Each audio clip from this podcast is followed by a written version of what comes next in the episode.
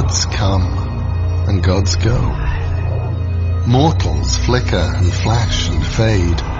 Worlds don't last. Stars and galaxies are transient, fleeting things that twinkle like fireflies and vanish into cold and dust. But when the first living thing drew breath, he was there, waiting, with his siblings. The endless. When the last living thing has left this universe, their task will be done. His realm is the dreaming, the world of sleep and imagination. He is Dream, Lord Morpheus, and he must learn to change or die.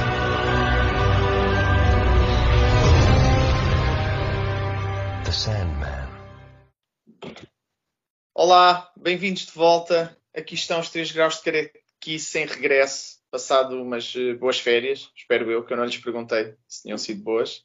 André Oliveira, Pedro Moura e Gabriel Martins, porque em dois meses as pessoas esquecem-se dos nomes, eh, ou, ou podemos ter novos ouvintes. Eh, estamos aqui de regresso para falar não de House of Dragon, não dos Anéis do Poder, mas da série televisiva do The Sandman.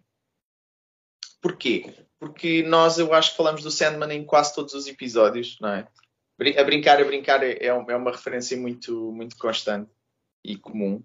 E, portanto, quando deu a série, foi, foi eh, pronto, uma surpresa. Eu, eu lembro-me de, de Diz ler lá a algo- diz lá a razão verdadeira, vá. a razão verdadeira. É, que eu dei, eu dei três livros para ler de cento e tal páginas há cerca de seis meses e tiveram sempre a dizer: epá, ainda não consegui, ainda não li. Chegámos ao momento de fazer o programa, epá, não deu para ver. Epá, olha, chuta Não, para a culpa, o pinhal, falamos de uma bodega qualquer que vimos na televisão. a, culpa Epá, é minha, a culpa é minha, porque o Gabriel leu os livros, só que eh, eu, os livros eram em espanhol e eu achei um bocadinho aburrido. E como tal, não consegui ler. Em espanhol é muito difícil.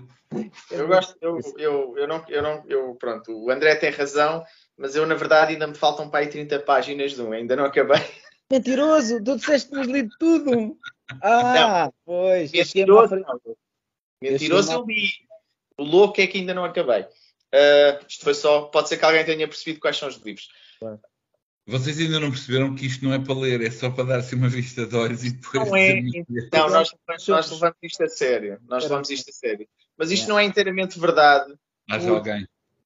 Por- não é inteiramente verdade, porque eu disse logo que devíamos falar do Sandman a seguir. O que aconteceu foi uma inversão dos programas. Nós iremos falar destes livros, mas eu acho que sim, eu acho que dada a importância que o Sandman tem tido no programa, a ver a série, eu acho que tínhamos que falar. E, eh, e- e precisamente por causa dessa importância, porque o Sandman foi um livro. Eu, eu quase que me apetece dizer, porque acho que é capaz de ser verdade. Eu acho que foi o livro que me introduziu um bocado à banda desenhada adulta, quando era mais novo. Foi aquele livro que eu me lembro de começar a ler e, e uma nova porta se abrir, uh, de haver montes de referências. Nós Não brincamos também. O Druna antes? Não, não. Não, não, porque eu nunca li o Druna. Exato. Eu também não. Pronto. Mas eh, nesse sentido, só não, e, e também fazemos a piada do Shakespeare, e na verdade o, o conhecimento do Shakespeare e a curiosidade em ler mais dele também veio do Sandman. Portanto, há, há muita coisa para mim que é especial nesse livro. E então, quando havia notícias antigamente que ia ser um filme e quase tudo apontava para que realmente fosse um, um verdadeiro fiasco, foi bom ter, ter-se esperado até aqui, onde já há um interesse maior em adaptações de banda desenhada, onde há um investimento maior e o Sandman precisava de um orçamento. Eu também acho que o Sandman funciona melhor como série de televisão do que como filme, por causa de, ser, não só de ser uma história longa, mas por haver episódios soltos que podem ou não ter uma relação direta com a história principal, mas que são suficientemente também bonitos para serem adaptados. Uh, dito isto, acho que a série era, era a adaptação mais certeira, mas também tinha consciência que, por causa de estar tão emocionalmente ligado ao Sandman, né, corria o risco de ser daqueles fãs que começava a ver de género terrível, horrível, mesmo que até não fosse assim tão, tão mal. Portanto, tive que fazer aqui um, um exercício, uma meditação para, para conseguir afastar uh, as coisas, não é? E do género, a série de televisão é a série de televisão. Uh, a série de BD é série de BD. Eu não ouvi uma coisa que existiu pelo meio, mas que já ouvi dizer que, que até está bastante bem feita. O Pedro penso que ouviu e poderá falar disso, que foi o, o audiobook. Hum. E que tinha um elenco que parecia muito forte, na verdade. Isso eu lembro-me de espreitar. Mas eu ainda não, não consegui nunca me apeteceu entrar nesse mundo, na verdade. Sempre preferi ler e sempre achei um bocado distrativo estar, estar só a ouvir a história. Uh, já vi grandes narradores, é verdade, mas nunca foi só por curiosidade. Nunca, nunca acabei por nunca ler, ler um livro dessa forma. Eu queria estar super preparado para o Sandman e quando acabei a série fiz uma, aqui uma data de apontamentos que depois acabei por não continuar e espero que corra bem, ou seja, vai ser uma preparação que o Pedro gosta. Mas o que é que eu queria falar? Não queria, não queria ter aqui uma. Para já queria falar o que é que achamos todos da série, o que é que achamos todos, não é?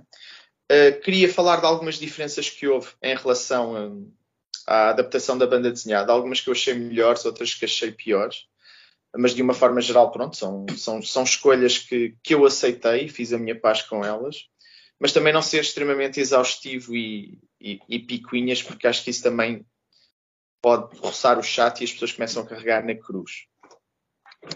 Então, só para apresentar a série, uh, este, este, esta primeira temporada focou-se no. Na, adaptou, desculpem, o primeiro e o segundo volume, uh, as compilações, estou a falar dos straight paperbacks, pelo menos na altura em que eu comprei, que é o Prelúdios e Noturnos, né? e o segundo que era o The Doll's House. Uh, a série está mais ou menos a meio. Acho que há. Eu tenho aqui apontado, vou confiar nos meus apontamentos, que do episódio 1 ao 6,5 é o volume 1 e do 6,5 ao 10 é o volume 2. Entretanto, saíram dois episódios extra. Quando eu escrevi isto, não tinha acontecido. Portanto, o Dream of a Thousand Cats com Calliope, que são do volume 3. Ambos, exatamente. Pronto. Portanto, é certíssimo que se a série for renovada, porque atenção, ainda não foi. É uma série que eu acho que recebeu feedback positivo grande, mas ainda não há luz verde para uma segunda temporada e pode ter a ver com, com os números versus o. Olha, os números, os números de, de visualizações versus os números que custou. Mas pronto, a segunda season seria, portanto, o volume 4, o Season of Mists, e talvez mais qualquer coisa. Mas uh, até da forma como acaba, se vê que é preparação para, para, para a história do Sandman e do Inferno.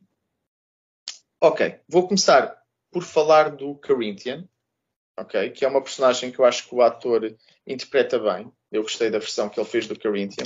E aqui é mais uma, uma curiosidade, que é no início da série, uh, quando o Morpheus é capturado, nós sabemos logo, imediatamente, na série de televisão, que foi, foi no momento em que ele estava a ir atrás do Corinthian que tinha desaparecido.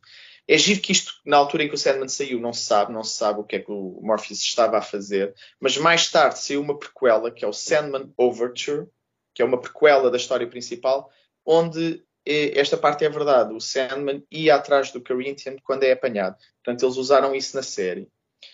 Uh, outra coisa que eu acho que é óbvia, faz QB sentido, é que no primeiro volume, em que o Sandman ainda vai andando ali um bocado à volta de algumas referências de, do universo da DC Comics, porque o Sandman pertence ao universo da DC Comics, depois passou para o selo Vértigo, mas mesmo assim a Vértigo, isso tudo, estamos dentro do universo da DC, é que existem algumas personagens na banda desenhada que são personagens conhecidas para os leitores da DC Comics. Por exemplo, há uma visita ao Martian Manhunter que aqui desaparece, porque quem é o Martian Manhunter para os espectadores do Sandman? Acho que faz sentido não, não ir por aí. Outro é a entrada do inferno, para que lá está, para quem é fã, para quem gosta, é giro ver o Etrigan, o demónio, à porta. O, aqui também removeram isso da série, não, não faria muito sentido. E aqui a grande mudança que interessa salientar foi o vilão do Batman, que salvo erro é o Dr. Destiny, esqueci-me de escrever isto, que aqui foi substituído pelo John Dee, que é a personagem que tem o rubi vermelho. E, e, aqui, para introduzir esta personagem que acaba por ter um papel preponderante e estar num dos melhores episódios, já na BD é, é talvez a, essa, juntamente com a do Inferno, era, era a melhor história do, do volume.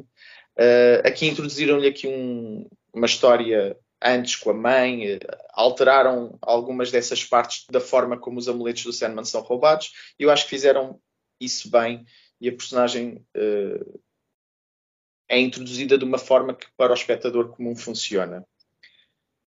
Uh, no Inferno, outro também, um dos melhores episódios também, pela imagética, pela história em si. Eu gostei muito da forma como foi feito o combate entre o Sandman e o, e o Lucifer, acho que foi elegante. Na banda desenhada não foi feito uh, dessa forma, mas o facto de eles sentirem uh, aquilo que iam, com que iam jogando, achei muito giro.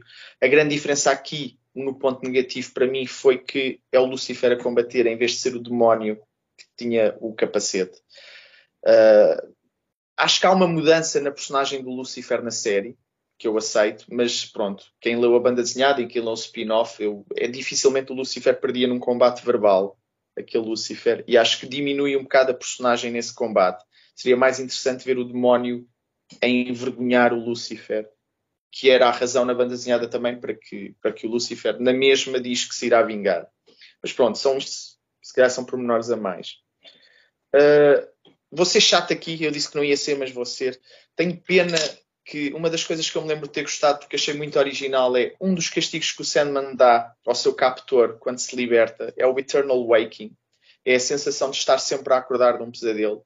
Isso não é muito, isso não é frisado, ele simplesmente é condenado a pesadelos. E eu achei isso na altura que li tão original que não percebi porque é que não se referiu. Acho é daquelas coisas que quem não sabe não nota, não interessa, mas era giro. Outra coisa diferente, aqui porque acho que o contexto vale a pena. Eu gostei muito do episódio na televisão sobre uma das histórias que eu também gosto muito na banda desenhada, que é a história do, do Morpheus e do Hob.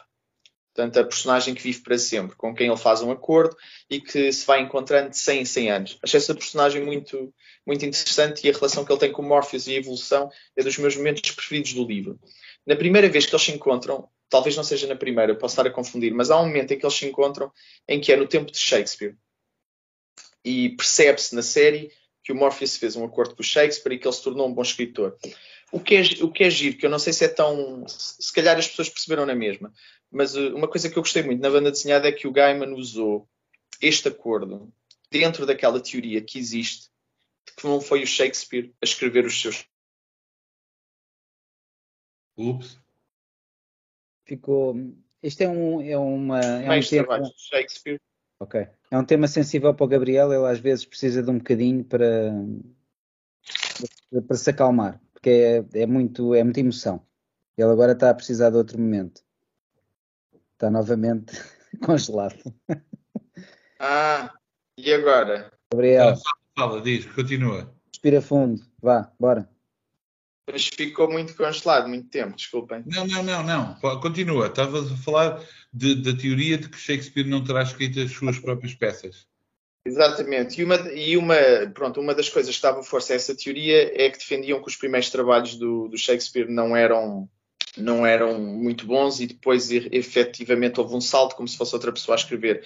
E isso nota-se muito na banda desenhada que é esse momento, porque o Shakespeare não está a citar o trabalho de outros, salvo erro, como está na série, mas está a citar um dos seus trabalhos iniciais, o Henry, o Henrique, falha-me o número agora. E então o Gaiman mo mostra que o acordo é feito precisamente nessa altura e a partir daí as coisas mudam. E eu acho que o contexto estado foi, foi, foi muito bom.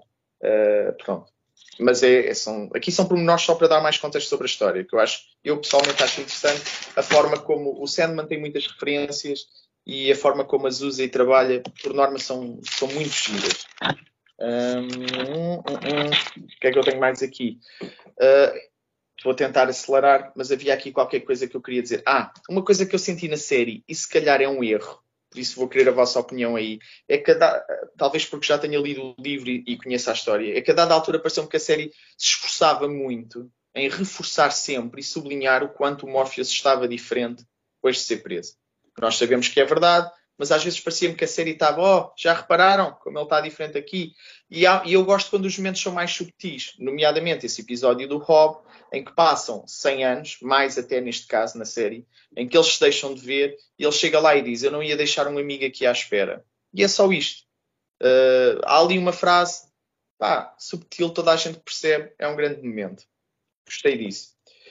E por fim, porque já me estiquei imenso, só queria falar dos três sonhos, que é o Carithian e o Fiddler's Green, que estão mais ou menos. Há diferenças, sim, mas não, acho que não vale a pena estar a esmiuçá-las dizer o que, o que, realmente mudou e acho que foi para melhor foi o, o, terceiro pesadelo, em que aqui é um pesadelo que quer mudar para um sonho.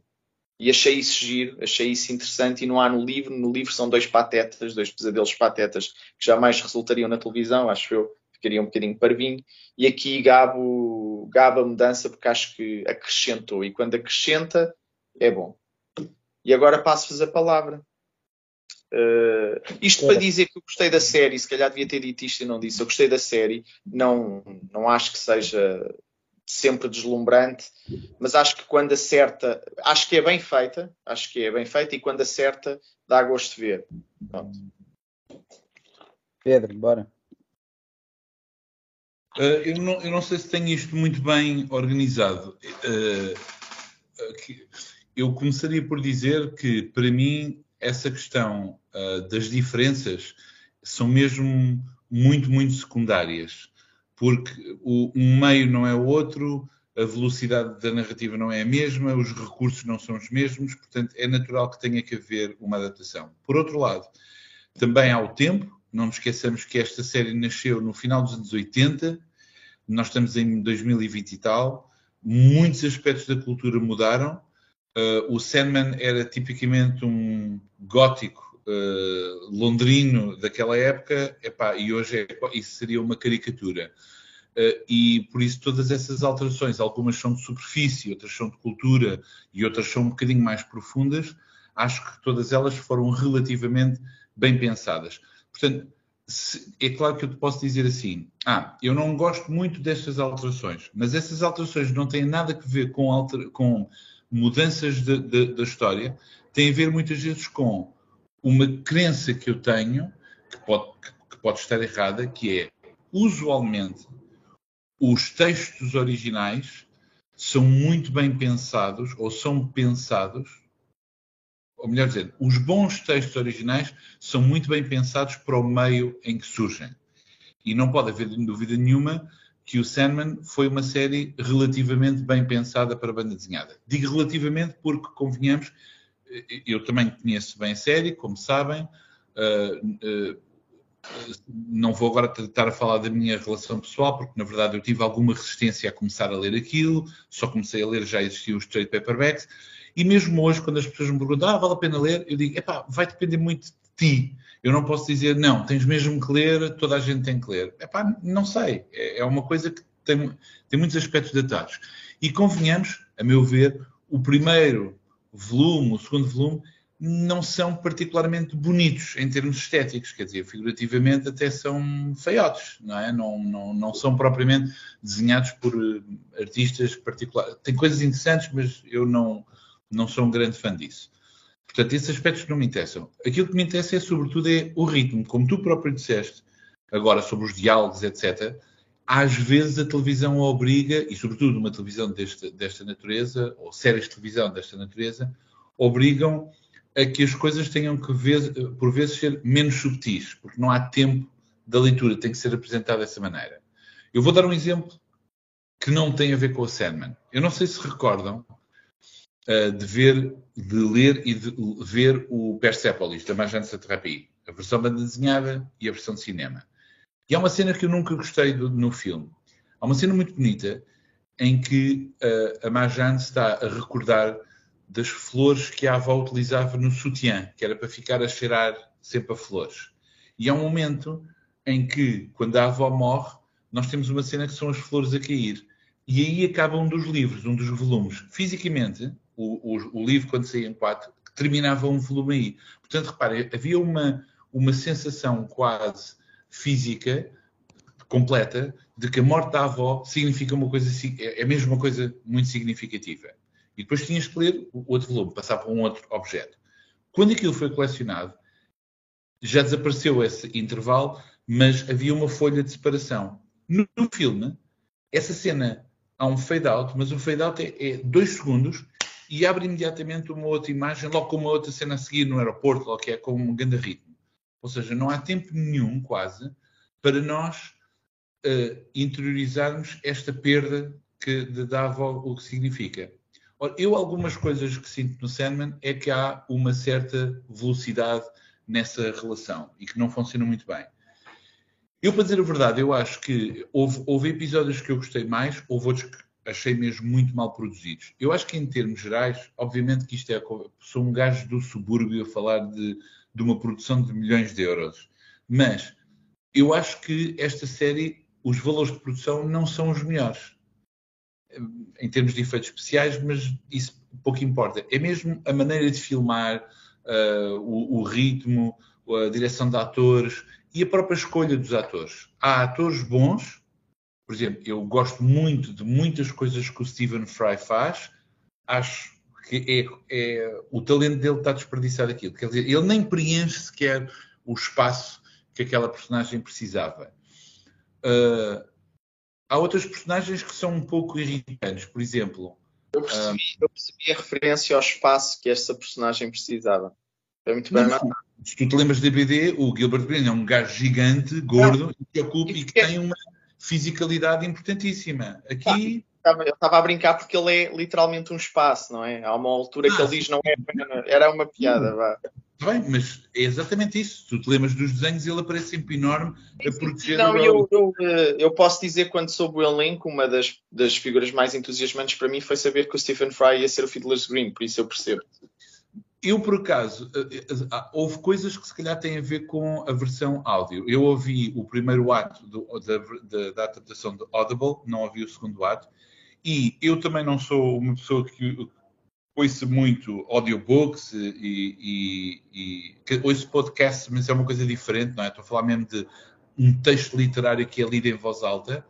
Um, conheço algumas coisas, algumas coisas mais. Eu não estou a dizer que é um, é um mau meio, é uma questão de hábito e eu tive mesmo curiosidade. E, sinceramente, é muito bem feito. Se bem que não é um livro lido em voz alta, aquilo é uma espécie de audionovela, não é? É uma radionovela, porque cada personagem tem a sua voz, o próprio Gaiman uh, faz narrador, e o Gaiman epá, tem uma voz e uma cadência de leitura muito boa, ele é mesmo muito, muito bom a, a, a ler histórias, um, não é só por ser ele o criador, e tens um elenco de luxo no Audible, luxo, luxo. Não há nenhum, a personagem mais secundária, o, o é o Risa Médio, o gajo é muito bom a, a, a, fazer essa personagem. Quase todos são muito bons. Uh, por exemplo, o Matthew é o. Eu nunca sei dizer o nome bem dele, Andy Serkis, aquele que. que o, Gollum. Gollum. E, e, muito bem. Aqui na série é, uma, é um tipo. Uh, como é que ele se chama aquele ator? Uh, é um, é um dos preferidos do André, o que faz de Matthew, o Patty Oswald, não. Patty Oswald. Patty Oswald. É, sim. Epá, que, que, que, muito sinceramente, eu acho que não está lá para fazer um trabalho de voz, está porque é aquele gajo que toda a gente sabe que é um nerd que gosta de banda desenhada, ou seja, é um bocadinho aquele star casting que só está lá porque é aquela pessoa, porque na verdade não traz uma dimensão sonora particularmente interessante. E eu não estou a falar mal dos atores em particular, porque há atores que são interessantes, mas, por exemplo, o episódio do Calliope, que é com um ator, aquele ator mais velho, pá, que é um decano da, da, da, da televisão inglesa, epá, mas esse, esse, esse episódio é filmado quase como se fosse uma série Z da televisão de um, do sexto canal ou um filme pornográfico de quinta categoria. Quer dizer, é, é, não é bem feito, a iluminação é péssima, não é bom. E mesmo o próprio ator do Sandman, que eu vi numa série a fazer, aliás, de Henriade, uma adaptação do, de, de do Shakespeare, ele entra na, numa das últimas peças, eu confundo também eh, essas peças todas. Se não é o Henrique, é o Ricardo, se não é o Ricardo, é o Fernando, o Simão, um desses reis quaisquer. Um, Epá, e o gajo é bastante intenso, interessante e tem uma dicção posh, eh, mas aqui acho que às vezes é um bocadinho uh, fracote. Sinceramente, acho que, em termos gerais, vi a série, algum prazer, mas o cômputo geral é meh. Enquanto que no Audible acho mesmo uh, particularmente feliz a, a, maneira como, como muitos autores uh, trabalham. Por exemplo, o, a voz do Sandman é do um, James McAvoy que entra no episódio dos gatos, a fazer do humano, a, a, a fazer o, o, o discurso. E o Gaiman também, já agora. Quem, quem? E o Neil Gaiman também entra no episódio. Sim, faz de pássaro, daquele pássaro. Mas, por exemplo, o, John, o, o McAvoy, por exemplo, tem uma. Como é um trabalho só de voz, claro, há uma coisa que eu tenho a dizer no Audible, que é precisamente como é voz, aquilo é um bocadinho over the top. Ou seja, as pessoas falam mesmo assim obviamente, não é? Porque estão a, a exagerar. Só que por isso mesmo é muito mais épico. E eu senti que alguns dos episódios aqui não são muito épicos. Por exemplo, a cena no, no, no, no inferno mais parecia um documentário. Estão a ver aqueles efeitos especiais que utilizam no canal História? É mais isso do que uma série de televisão. Eu sei que o orçamento não é o mesmo que tiveram para o Good Omens ou outras coisas. É pá, mas uh, então não estejam à espera que eu tenha o mesmo entusiasmo de produção. Pronto. Uh, haverá outras coisas a dizer. A outra coisa que eu queria dizer, eu vi muita, ou acompanhei alguma da controvérsia dos castings em que, por exemplo, se havia personagens brancas e passaram a negras, ou, ou que eram mulheres e passam a ser homens, ou homens passam a ser mulheres. E eu acho essa controvérsia, eu percebo de onde é que vem, eu só vou dizer isto assim. Eu também sou daquelas pessoas que me aborrece quando isso acontece em certos contextos. Por exemplo, vocês já viram o que é que aconteceu com a Ariel, agora no, no filme. A Ariel era, uhum. uh, portanto, é uma, eu não sei o nome desta nova atriz, mas o que me aborrece é, quer dizer, é que na animação original era uma mulher, ou, ou era um desenho animado, mas era uma mulher branca com cauda de sargo. E agora uma mulher negra com cauda de garopa. Epá, isto não se faz. Trocar um, um sargo com uma garopa é, é, é, completamente é, diferente. É não respeitar a tradição. É não respeitar a tradição. Epá, é. eu acho que esta coisa, quer dizer, um gajo pensa, é uma oportunidade para o sargo. Não querem contar histórias com sargo, Querem contar com garopas? Tudo feito para as garopas. originais com garopa. Ultimamente é? tudo feito para as garopas e é um escândalo. Não, não pode ser. Façam histórias originais com garopas. A do Hans Christian Andersen, acho eu. Agora, estar a trocar, estar a trocar estas coisas acho que é, uma, é, é cuspir na tradição, percebes? Sim. E o orgulho da garopa ou do sargo. Bom, Garopa vocês, Forever. É o que, hashtag Garopa Forever. É o que vocês percebem, obviamente, que essa questão é completamente ridícula e acho que houve castings aqui que foram brilhantes, outros menos interessantes, mas não tanto pelas personagens. Por exemplo, eu fiquei com muita pena de a Despair, que na banda desenhada é uma mulher que aparece nua e que se força a, a, a uma, como é que se diz, a, a feridas, etc ou seja, mesmo para criar a ideia de uma pessoa que está derrotada pela vida, aqui aparece como uma mulher uh, relativamente bem arranjada, com uma camisola, lá fura o olho, mas achei aquilo um bocado fraco. Vou-vos dar até um exemplo muito concreto porque é que essas coisas, porque é que eu percebo. Lembram-se da cena no episódio da morte, The Sound of Her Wings, em que a morte está a buscar as pessoas todas, uma das pessoas que morre é uma, é uma mulher drogada com uma overdose de heroína ou crack que está morta no, na, na relva. Olhem outra vez para essa pessoa. Aquela tipa não é. Quer dizer, até, que é uma tipa loura, com todos os dentes, com relativa, magra, mas no sentido de modelo de moda.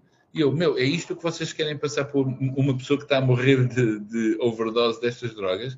Pá, não são capazes de representar pobreza, a, a séria e a miséria. Ou seja, acho que não quiseram representar, quiseram evitar alguns aspectos que são mesmo mais, um, mais chocantes, se calhar, com, com esta patina típica. Eu sei que não é Hollywood, mas de Hollywood, pronto, em que as coisas não são representadas da mesma maneira. Portanto, esses são os aspectos que eu fiquei menos satisfeito no Sandman em termos gerais o som, a música, a música, por exemplo, a música particularmente, eu, eu, não sou nada fã, não sou aquelas pessoas, ai, adoro, eu estou sempre a ouvir a música do filme. Não, pá, porque há compositores de música e há composição para cinema.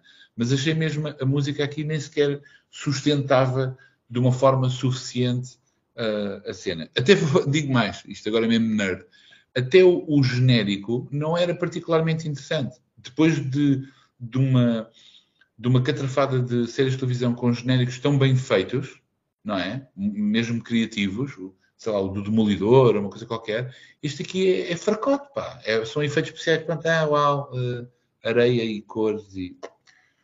Ou seja, fiz, espero que haja uma segunda série, mas não te vou dizer e adorei e vou ver mil vezes. It's fine. Bem, então resto eu. Um, eu estava uh, ansioso para ver este, para, para ver uh, o início deste episódio, porque já sabia que o Gabriel tinha gostado, já sabia que o Pedro não tinha gostado lá muito, e então queria ver os argumentos de ambos para perceber até que ponto é que eles discordavam. Mas acho que na verdade eu, eu, gostei, fui daqueles que gostei, mas na verdade não há assim uma discordância tão, tão forte. Não, não, isto não cria uh, sentimentos muito apaixonados. Não, eu posso dizer. Podes, se calhar, podes se calhar não podes, Gabriel. se calhar queres, mas uh, enquanto o Gabriel está tá congelado, um, posso avançar. É assim, eu tenho um problema que é um handicap em relação a, a falar sobre isto, que é, epá, eu já falei aqui uma vez ou outra sobre a minha memória, epá, eu esqueço muito facilmente das coisas, e eu li o Sandman não quando ele foi editado, eu sou capaz de ter lido há uns 10 anos, pá, aí, e, e, houve muita coisa que me esqueci. Eu tenho presente, mas não tenho tão presente quanto, quanto se calhar deveria para ficar revoltado com algumas coisas da, da, desta transição para, para a televisão. Um, mas pronto, fui-me lembrando de algumas coisas e, e, ao ver a série fui identificando. Aquilo que eu senti foi que epá, realmente não é fácil transpor esta, esta obra para, para a televisão. Olha, Gabriel caiu mesmo. Hum. Ele, entretanto, há de, há de voltar.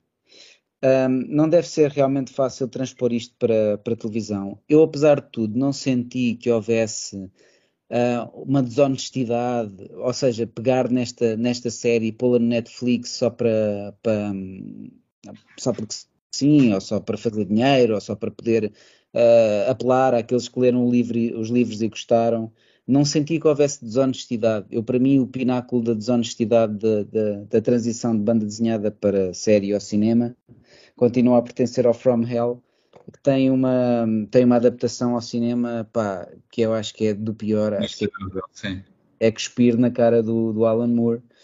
Uh, Mas, neste... Só uma coisa, André, desculpa. Eu não, é que disseste revoltado. Eu não estou revoltado. Eu só acho é que a série não é, não é uma. Ou seja, como eu disse, a questão para mim não é a adaptação, é mesmo a qualidade da série de televisão enquanto série de televisão. E enquanto série de televisão, é pá, não é nada de extraordinário, é só isso. Não, mas houve, eu vi uh, revol, uh, comentários revoltados com algumas das mudanças de um, de um meio para o outro. Uh, se calhar, eh, pá, alguns a ver com o cast, outros a ver com a, pronto, com a, com a, adaptação que tem sempre que haver.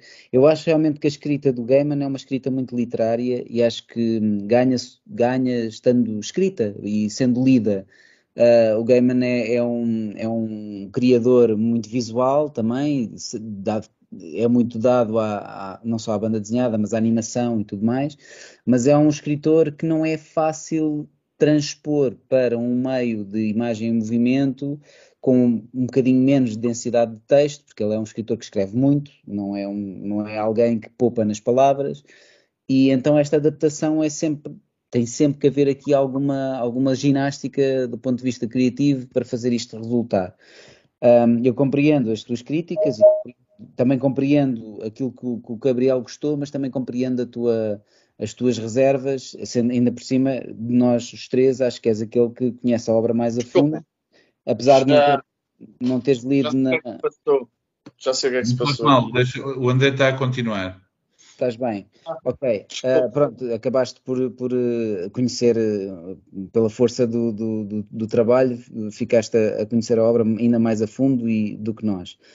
Um, eu tenho a dizer, pronto, que acho, acho realmente que, que, a escrita do Gaiman, é, lá está, nós já falámos várias vezes sobre isto, sobre a dificuldade que é uh, às vezes transpor uma coisa para a outra. Eu, pronto, olha, tenho a anunciar, nem sei se vos tinha dito isso, eu estou a tentar, fui convidado a, a, a, transpor um dos meus livros de banda desenhada para cinema, para, para vídeo, vídeo. Imagem em movimento e não está a ser nada fácil, está a ser mesmo muito complicado. Uh, e está a ser uma, uma tarefa muito difícil precisamente porque aquilo que eu fiz foi um livro de banda desenhada com todas as suas características e com todas as suas particularidades a nível de contar uma história. E uh, transpor isso para, o, para a imagem em movimento uh, para mim está a ser muito difícil. E eu compreendo, lá está, mais uma vez, acho que, que realmente não é fácil este, este trabalho Uh, e se calhar até é mais fácil, ou se calhar é, é, mais fácil brilhar numa transposição de um livro de banda desenhada para um audiobook do, que propriamente para uma série da Netflix. Nós estamos a falar de coisas um, quando falamos da Despair e quando falamos de, de algumas coisas, apesar do, do livro ter, do, do, da série ter algumas partes um bocado gore e um bocado chocantes, uh, não, não deixa de ser uma série de Netflix que, que se calhar pretende atingir um público um bocadinho mais vasto. E então, se calhar, a Despair convém baixar uns furos e o próprio Coríntio também convém baixar uns furos em algumas situações, apesar de ainda se ver o gajo a comer uns olhos, etc. Mas é outra maneira de contar a história e, e pretende tornar isto, tornar o, os livros do Sandman, que não é uma leitura muito fácil e às vezes até nem muito agradável, é uma leitura densa, que às vezes até repele um bocadinho, às vezes, há livros que às vezes apetece pôr para o lado, uh, porque é uma série de livros que nem sempre a leitura é feita no mesmo ritmo, uh, e neste caso tem que se tornar isto numa série que seja mais agradável, mais fluida, mais, mais uh, que caia mais no goto, enfim. Eu, apesar de tudo, achei que a série estava aceitável, tinha muito medo em relação ao, ao episódio do Diner, porque a parte do Diner era a minha preferida dos livros todos. Uh, apesar de tudo, acho que foi uma edição, foi uma, uma adaptação. Olha, desculpe interromper, por exemplo, o ator, o que é o David Thewlis, por exemplo, sim. ele está muito bom. Ele, sim. ele é bom, mas ele é muito bom. Sim. Quer dizer, muito bom também não. No Wonder Woman era uma grande porcaria. Lá está, depende de, de coisa. Ele é um bom mas ator. Isso é, mas isso é, é, é, é a utilização, é o que tu disseste do Stephen Fry. Tu não disseste que o Stephen Fry é um mau ator. Pois, disseste foi subaproveitado. Mas sim, sim, tens razão. Lá está, por isso é que eu acho que houve mesmo ali, aqui um problema de direção uh, de muitas coisas. Mas, por exemplo, eu estou disposto a repensar estas coisas. E um, um, uma das coisas que me vem à cabeça, eu dou uma disciplina que tem a ver com uh, narrativas ao longo, uh, perdão, narrativas em vários meios. Ou seja, como é que fazes narrativa com fotografia, como é que fazes narrativa com som. E uma das coisas que estou a pensar em utilizar como um estudo, um caso de estudo de adaptação, é precisamente o, o 24 horas. Ou seja, ler o episódio de banda desenhada, ouvir a adaptação do Audible, ver o filme que está no YouTube. Não sei se sabem que há um fã, um, um filme feito por fãs do 24 Horas no YouTube. Não é grande coisa, mas é um esforço interessante. E este episódio da Netflix. Por exemplo, é, é, um, é, um, caso de estudo interessante ver o que é que se ganha, o que é que se perde quando se passa de, um, de uma. Portanto, não tem a ver com. Lá está. A, a, é que a questão da adaptação, as pessoas ficam sempre presas às questões mais superficiais, que é, ah, ele falava-se de um chapéu vermelho, mas aqui agora é amarelo. Epá, isso é importante? Ou são outras questões mais importantes? É discutível. Mas é preciso não ficar preso a esse fetichismo de, de, da forma. Acho que sim, também acho que sim. Há uma coisa que tu disseste e eu estava a pensar na prestação do, do, Tom Sturridge, não sei se pronunciei bem, mas portanto do ator que faz de Morpheus, e que de certa forma até define um bocado a série no seu geral que é e eu percebo a parte da dificuldade das adaptações, e estou a dizer percebo e é exagerado, porque não percebo, porque nunca o fiz, uh, mas imagino algumas dessas dificuldades. O Tom Sturridge, quando acerta, está impecável. Fisicamente, no início, quando ele está preso, em que aquelas imagens parecem retiradas da BD, e a parte, todo o trabalho físico dele e as posturas são lindas. Quando acerta na voz, por exemplo, eu comentei isso convosco, o episódio dos gatos, acho que a voz dele está. É uma entidade, é, tem qualquer coisa realmente magnânime. Quando isto falha, de repente tens uma figura que é suposto ser um endless, não é? Ser uma entidade, não ser um humano, ser ali uma coisa mais que a vida. E ele fala e aquilo não cola, de repente tu acordas do, do que estás a ver e é de género, epá, isto parece um bocado pardo. Ou, ou, não é assim tão credível e cai um bocadinho por terra. Mas mesmo assim acho que a série, tendo em conta isto tudo, o que fez e o que trouxe, é positiva, é um esforço que eu acho que tem que se reconhecer. Mesmo que não seja perfeito, e isso perfeito iria ser diferente para os três, acho que os pontos são válidos, os pontos levantados, mas não é por isso, lá está, que não torcemos por uma segunda temporada para continuar a ver. Que acho que vale a pena. Ou por tudo, que aquilo chega ao fim. Eh, eu continuo a achar que é, é uma, é, é uma série. Eu, digo sempre isto, eu digo para pessoas que nunca leram, eh, normalmente o que digo é lê se achares que queres ler, é, é, uma obra que foi extremamente influente no seu tempo, é importante conhecer se uma pessoa quiser dizer que tem alguma familiaridade com, com a banda desenhada, e o que eu digo sempre é, lê com alguma paciência e perseverança, porque aquilo vai melhorando à medida que avança, e de facto vai se tornando cada vez mais profunda. Eu lembro que tive alguma reticência, uh, uh, não é reticências que se não interessa. Ao princípio, eu lembro, epá, não, aquilo não me dizia nada, porque aquilo é um bocadinho ao princípio é um bocado patético, não é? Mas isso, se calhar, até foi um, um, propositado da parte do gamer, porque é uma coisa muito formulaica. Há um gajo com poderes e tem que procurar os três objetos e depois encontra os objetos e luta contra o vilão e depois percebe não precisa desses objetos para nada e afinal sim. o papel é completamente ridículo e eu deixo olhar para as pessoas e me ser amigo delas. Okay. Se calhar, eu, acho, eu acho que no, no, primeiro volume, talvez, não sei, vou arriscar, o Gaiman poderá confirmar ou não, ainda se está a encontrar um bocado o que é que vai ser o Sandman, apesar de ele já ter elementos que depois usa. Uh, mas mesmo assim, como tu disse, e, e tendo isso tudo em conta, o primeiro volume tem a tal história do 24 Hour e mesmo a do Inferno, que eu também gosto. Há sempre qualquer coisa num volume do Sandman que eu acho que é muito bom. Essa história, quando eu li, é verdadeiramente olha, chocante, violenta. Eu gostei muito. É a minha preferida do primeiro volume. O 24? Sim. É a preferida de toda a gente. Eu lembro quando aquilo, eu lembro perfeitamente quando, quando aquilo estava a ser lançado em cómics e, e os primeiros três paperbacks, é pá, toda a gente falava do 24, estava toda a gente maluca com aquilo. É. Porque foi muito, uma coisa mesmo muito distinta. Sim. Hum, Não te esqueças que também foi nessa altura que apareceu, antes de ser Vertigo, mas já, já existiam algumas séries, é? o Swamp Thing, e depois também apareceria o Hellblazer. E, e os primeiros volumes do Hellblazer, que era escrito pelo Jamie Delano, epá, também são particularmente. Senhor. Eu, eu, achei, eu, já agora achei que me estava a esticar no início, mas eu até tinha mais coisas para falar. Não toquei no John Constantine, que também acho que não vale muito a pena. Foi substituído pela Joanna Constantine não tem que se preocupar com os direitos. Funciona, a personagem funciona bem. Eu gosto da Jenna Coleman, quem é fã do Doctor Who. Um, mas espera que quando ia dizer qualquer coisa, não conseguiu. Não, é que ainda não tinha acabado. Os meus amigos depois pegaram ah. nisto e continuam a falar o que é que eu gostei e o que é que eu não gostei. Ainda não acabei a minha intervenção. Uh, pronto, isto da Joana Constantino é de facto um tema que tem a ver com direitos e tal. Um, mas de facto há, há aqui bons, bons, atores e houve, te, também teve que haver um trabalho, como, como, disse o Pedro, de adaptação disto aos, aos tempos de agora, porque aquilo estava tudo um bocadinho datado, não é? Naquela fase. Um, e acho que sente-se um bocado, mas isso é em todas as séries agora, sente-se um bocado aquela ideia de quase de cotas, não é? Que tem que se preencher. Pá, as etnias todas, pá, tem que haver. Eu acho, eu acho que tipo muita, quase todas as personagens eram brancas, se não me engano, muitas delas passaram a, a, a outras etnias, ou mais orientais, ou mais. A, a, morte é uma mulher negra. A mim não me incomodou porque a essência é igual.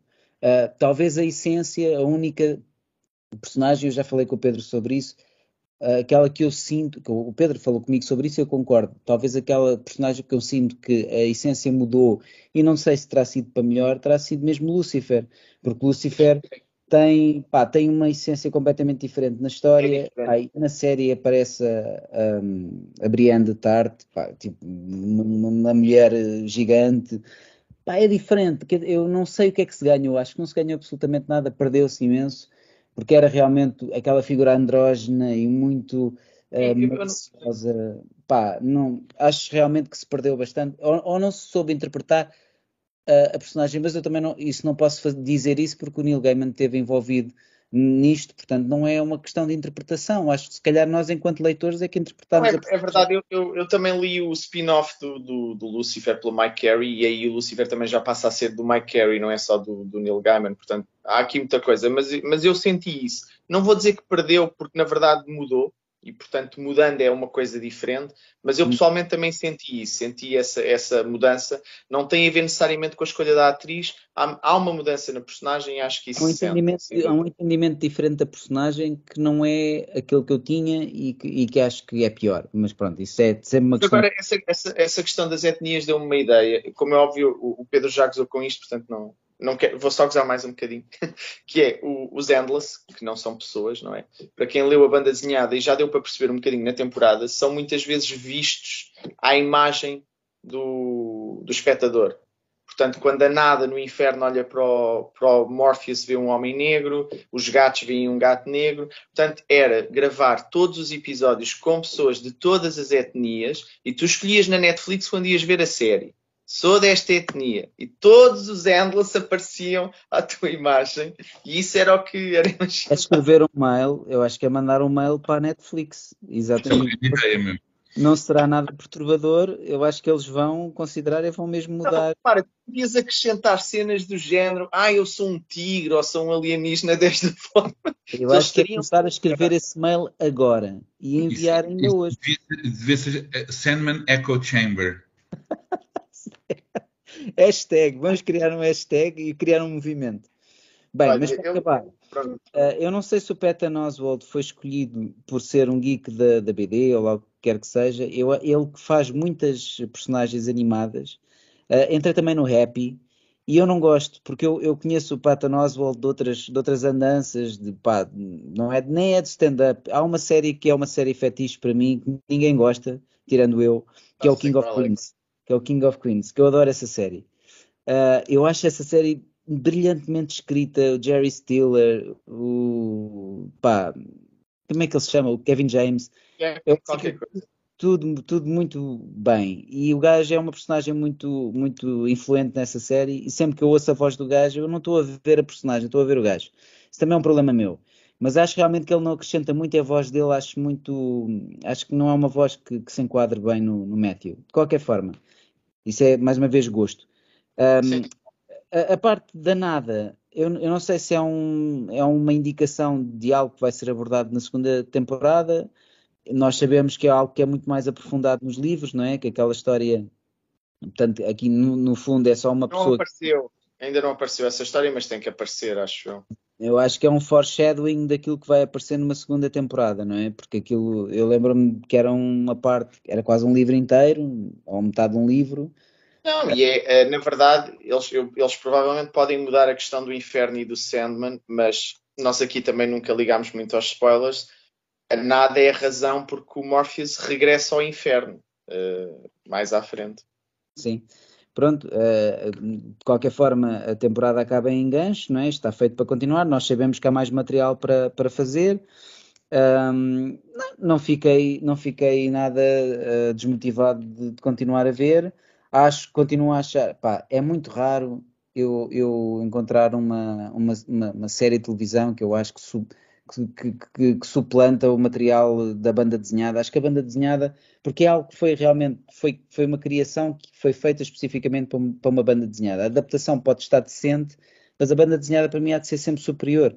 Não me lembro de nenhum exemplo de uma adaptação que seja melhor. A menos que estejamos a falar do trabalho do Mark Miller, que faz proof of concept em BD muito mal escrito, porque está a querer despachar conceitos e IPs para. para- Pois, para- mas aí, Acho- pronto, acho- aí acho- é uma explicação.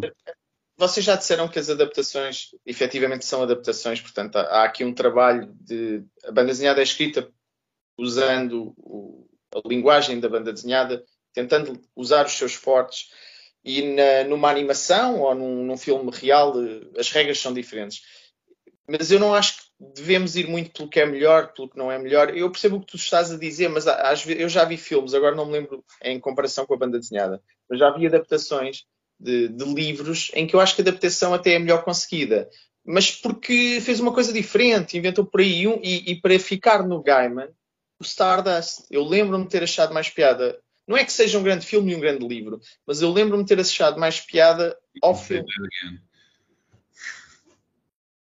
Não sei, não, Mas não é só para dizer que acho que podemos ser sempre surpreendidos, acho que não, por regra geral não, não tem que ser, mas, mas é isso. Acho que cada, cada meio é diferente e distinto e pronto, é isso. Eu espero que as pessoas que vejam a série eh, se sintam, eh, pronto, pá, que vão descobrir os livros também, porque há, há qualquer coisa a ganhar com isso e hum, eu, eu desconfio que isso não vai acontecer assim em massa, mas espero que pelo menos algumas das pessoas que vejam. Mas tem acontecido alguma coisa. Eu também tenho dificuldades em saber os números. Mesmo a questão das etnias que vocês estavam a falar, às vezes penso, quantas pessoas será que andam a implicar com a pequena sereia? Será que são assim tantas?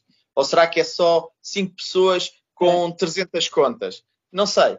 Na verdade, não, sei. é- não, é por isso que essa- essas questões são mesmo. É pá, quem, quem está mal mude-se, porque isso- essas coisas é Mas mesmo. eu, eu é- acho, eu acho que tem que haver. eh, Ela Tu não- disseste uma frase, disseste uma frase que eu sei de onde é que isso vem, e, e é do género: eh, falta uma aprendizagem ser feita aqui, acho eu, e, e uma aceitação, um, porque acho que se, viveu, se vive sob um ponto de vista em que nunca se viu outras coisas, quer dizer, uh, quando trocavam outras personagens de outras etnias para brancos não havia estas queixas, porque como as pessoas eram brancas não notavam e agora estão a descobrir isto. E acho que é preciso haver aqui uma educação. Eu, eu, eu nem estava para abordar isto, porque era, sinto-me dividido que é, vale a pena estar a perder tempo com isto, ou, na verdade, isto é um tema e se calhar deve-se falar e tentar explicar um bocadinho isto às pessoas.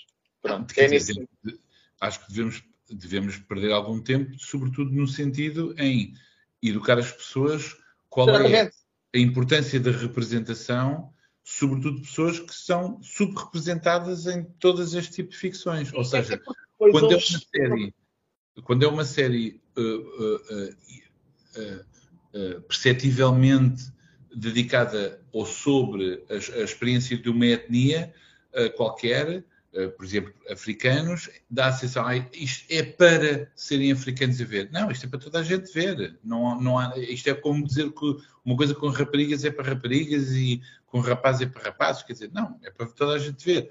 A questão é que há, há de facto uma parte da população que se habituou durante toda a vida a, a, ser sempre a mesma coisa e de repente quando existem outros agentes, outras vozes, outra, outras possibilidades de contar histórias e há essas mudanças, essas pessoas sentem-se ofendidas pessoalmente. Porquê? Porque, como tiveram sempre na mão de cima, de repente parece que ah, o mundo está a cair. Meu, habitua-te, olha à tua volta, descontrai.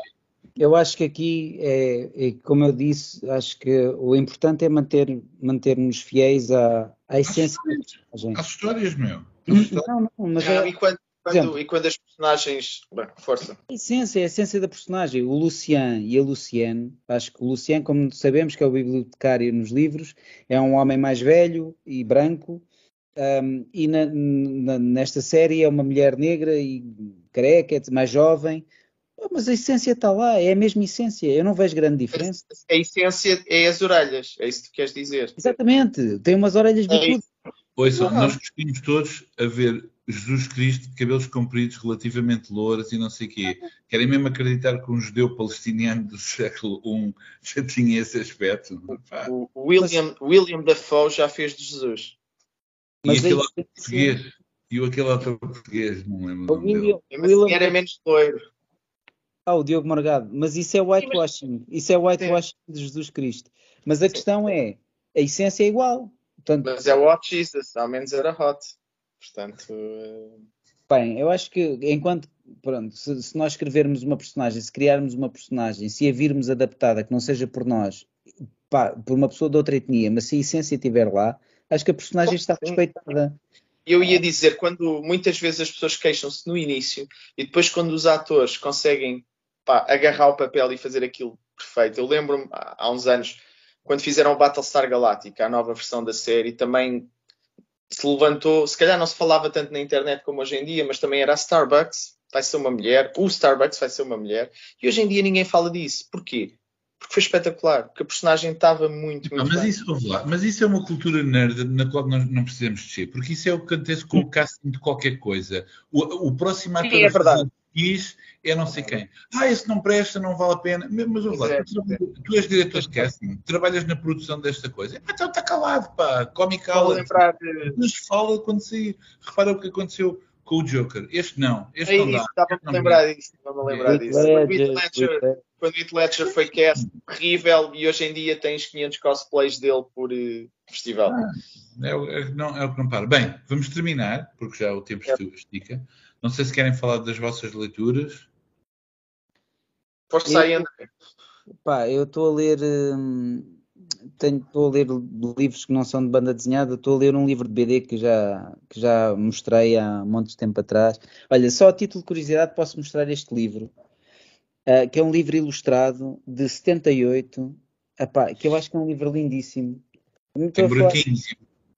Não, epá, acho que estas ilustrações são muito bonitas. Encontrei, acho que era, hum, encontrei na, em casa. Isso é de um russo. Isso é de um russo. Não é de um russo? É, é, isto é das isto é edições é isto é das edições Maliste de Moscovo. Todo este livro, este livro é a retórica eh, comunista numa mascarada em fábula eh, infantil. Mas vê lá o nome do gajo, se não é Rajoski, Raskosi. Não, isto é desenhos de M. Mejinov. Ah, Mejeninov, Mejeninov. É um conto popular russo, não interessa. Pá, seja como for, eu acho que as, eh, as ilustrações são, são muito bonitas. O próprio, papel, o próprio papel é espetacular. E eu achei este livro, pá, maravilhoso. Uh, pá, pronto, a história é, é mesmo muito. Epá, eu acho que o livro é lindo. Pronto, é só para mostrar, para fazer filler enquanto vocês não, não apresentam os vossos. Pronto, eu, já fui, eu já fui buscar, entretanto. Uh, vou, vou falar aqui também do que andou comigo nas férias. Voltei ao, ao, ao meu amigo Chester Brown uh, e comprei o Paying for It, que eu uh, li Chester Brown, mas nem sempre comprei Chester Brown. E não, não, existem BDTecas. Calma, calma. Mas pronto, é, é, um, é um livro que acho que vale sempre a pena ler e, e eu já falei aqui também, gosto muito de Chester Brown. Um, um, autor que comecei a conhecer, comprei o primeiro volume da Draw and Quarterly dos seus livros, foi o, vamos ver como é que isto sai, Yoshiharu Tsuge. Uh, e devo-vos dizer que, pá, gostei muito. Fiquei fã. Há aqui coisas muito... São, são short stories, são uh, curtas. Estou uh, muito interessado em conhecer mais deste autor. Uh, tenho estado a ler, obviamente, os livros que vão ser o próximo programa. Faltam cerca de 30, 50 páginas no máximo para acabar. E depois não li, mas também adquiri durante as férias o Pele do, de Homem. Ainda está com o plástico e tudo, para verem mesmo. Ainda não comecei, mas, uh, mas tenho curiosidade, até porque o livro foi premiado em, ia dizer Cannes, mas uh, ajudem, em França, no festival Angolano. É só isso? É. Bom, então o professor Marcelo vai atacar e vou ser muito rápido, porque isto, estes são livros que eu já li, que uh, comprei esta, estas autoedições, que é uma trilogia de um autor do Peru que vive em Inglaterra, que é uma série de ficção científica de uh, cyber é um, são histórias ciberperuanas, acreditem ou não. Ou seja, passa-se nas selvas do Peru, mas com robôs, etc. Uh, eh, também já li o último livro do Bastien Vives, este Dernier Weekend de Javier, que na verdade é uma espécie, também se passa em Angoulême e é sobre um, um autor de banda desenhada que tem uma um, aventura em Angoulême. E é um livro cheio de piscadelas e brincadeiras sobre a cultura da banda desenhada francesa. Um, outras coisas que recebi, por exemplo, eu uh, participei de algumas campanhas de crowdfunding. Eu já recebi o, o Cosmic Detective do Jeff Lemire e do David Rubin, uh, mas eu li isto, uh, perdão, Jeff Lemire e Matt Kint, eu li isto na versão PDF ou CBR que enviaram e não li em papel. Eu quero ler porque para dizer a verdade, não fiquei particularmente satisfeito com isto, portanto tenho que reler outra vez. Também fiz parte, penso que vocês também fizeram parte da campanha do Luru, sim, do autor português, o Marco Fraga Silva, e que tem o autor Matheus Pereira e Sofia Pereira. Não conhecem isto? Não fizeram parte, desculpem. Não fiz parte. Parece que estou a encostar à, corda, peço desculpa. Uh, mas eu li alguns dos episódios quando iam saindo, mas não li na íntegra e, portanto, também estou com muita curiosidade de ler esta história que, curiosamente, como aquele livro do Peru, mistura aspectos de ficção científica e também de uh, culturas, digamos assim, uh, autóctones, nativas, etc., neste caso, na Austrália. Recebi também um livro, uh, graças a um amigo meu americano que fez o favor de comprar isto nos Estados Unidos, mas é de um autor indiano, que é o Banu Pratap, que é um autor que eu sigo por Instagram e que tem assim um trabalho uh, visualmente muito, uh, muito estimulante, meio abstrato, etc. Este livro, a minha filha gamou-me, portanto eu ainda não o li, o Liminal Zone, o último do Junji Ito, portanto mais um daqueles livros que eu vou precisar de um balde ao lado para vomitar, de certeza. Comprei também uh, o quarto número da Metal Roland francesa. Esta, este número reúne todas as algumas das melhores histórias, pelo que eu entendo, do que tinha saído na Metal Roland nos anos 70, algumas delas tinham sido publicadas em Portugal. Ainda comprei o volume da Tangerina, da Rita Alfaiate, que agora é uma versão integral e que tem alguns materiais a mais, que pronto, é um livro que achei muito piada quando li o primeiro volume, achei curioso também o segundo volume e agora quero ler isto de, de ataque. O André terá notícias sobre a Rita Alfaiate, eu também, mas mais ligadamente no futuro. E a última coisa, não resisti a uma coisa super mainstream que é La Morte de Spirou, da, série normal francesa. Portanto, como veem, estou sempre com pilhas, mas acho que mais um, mais três dias e acabo de ler isto tudo. Vou só, vou só pôr mais um, lembraste-me agora. Comprei, comprei na Feira do Livro, não é banda desenhada, mas lembraste-me aqui bem com a ilustração, que é, não sei se conhecem, Tita ao Teto. Que, é... que alegria! Livros para ah, crianças, que alegria! Livros para crianças, André Oliveira, escrito por André Oliveira, ilustrado por Catarina Paulo. E só ah. para não parecer que eu espetei isto aqui para falar do André, também comprei o duelo da Inês Viegas Oliveira, uma nova aposta aqui da Planeta Tangerina. Bem bom. Mas Titotet, é importante referir. Obrigado. Titotet é um, é um livro desenhado pela Catarina Paulo e escrito aqui pelo nosso amigo André Oliveira. E é o primeiro de uma trilogia. O segundo volume chama-se Tetas da Tita. Já por é outra idade. Já por outra idade, claramente. Sim, sim. A ideia é. é... Vai subindo, vai subindo. Sim, sim, sim. sim. Muito Enfim. bem. Rapazes, vamos ficar por aqui e falamos em breve no próximo episódio. Se isto continuar desta maneira, bem, podem esperar o próximo episódio daqui a cerca de sete semanas. Não, não, não, para a semana, para a semana. Vá, beijinhos. Obrigado.